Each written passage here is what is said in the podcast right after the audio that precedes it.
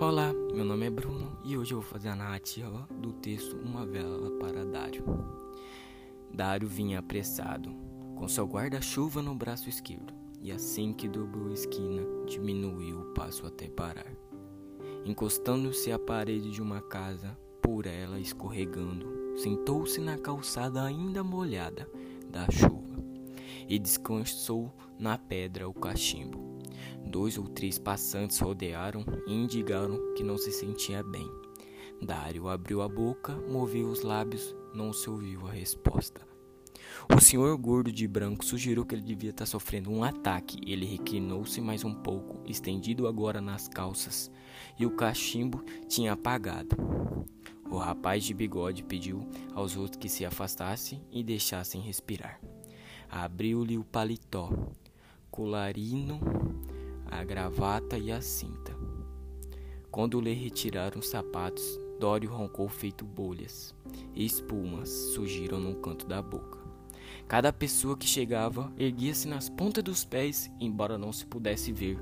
Os moradores da rua conversaram de uma ponta a outra, as crianças foram despertadas e de pijamas acudiram à janela.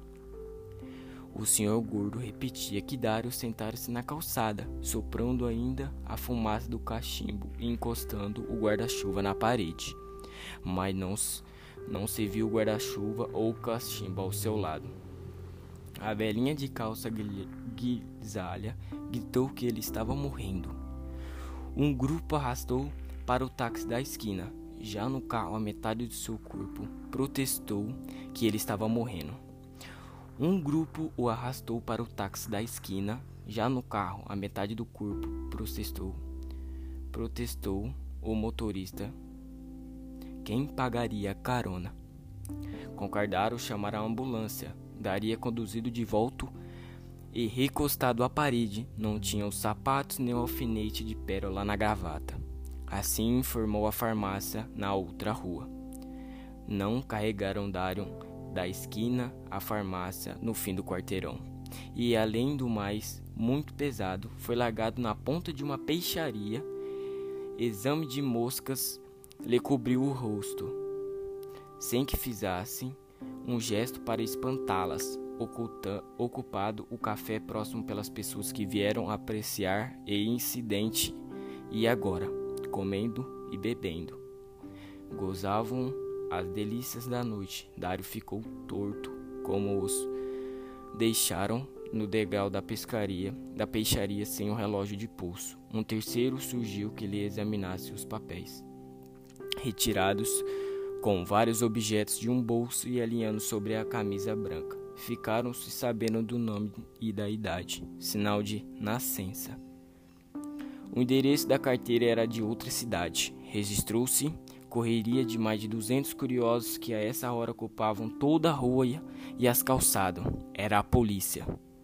O carro negro investiu a multidão. Várias pessoas tropeçaram no corpo de Dário, que foi pisoteado 17 vezes. A guarda aproximou-se do cadáver e não pôde identificá-lo. Os bolsos vazios restavam a aliança de ouro na mão esquerda, que ele próprio, quando vivo, só podia destacar umedecida com sabonete. Ficou decidido que o caso era com Rebacão. A última boca repetiu: Ele morreu, ele morreu. A gente começou a dispersar. Dário levará duas horas para morrer. Ninguém acreditou que estivesse no fim. Agora os que podiam vê-lo tinham todo o ar de um defunto. Um senhor piedoso despiou o paletó de Darius para lhe sustentar a cabeça. Cruzou-se as mãos no peito, não pode fechar os olhos nem a boca, onde a espuma tinha desaparecido. Apenas um homem morto. E a multidão se espalhou, as mesas de cafés ficaram vazias. Nas janelas, alguns moradores com almofadas para descansar os cotovelos. Um menino de cor e descalço veio para uma vela que acendeu ao lado do cadáver. Parecia morto há muitos anos, quase o retrato de um morto desbotado pela chuva. Fecharam-se uma janela e três horas depois lá estava Darius, à espera, à espera do rabecão. A cabeça agora da pedra tem o paletó. e o dedo sem aliança, a vela tinha queimado até a metade e apagou-se as primeiras gotas da chuva que voltaram a cair. É isso. Espero que vocês tenham gostado.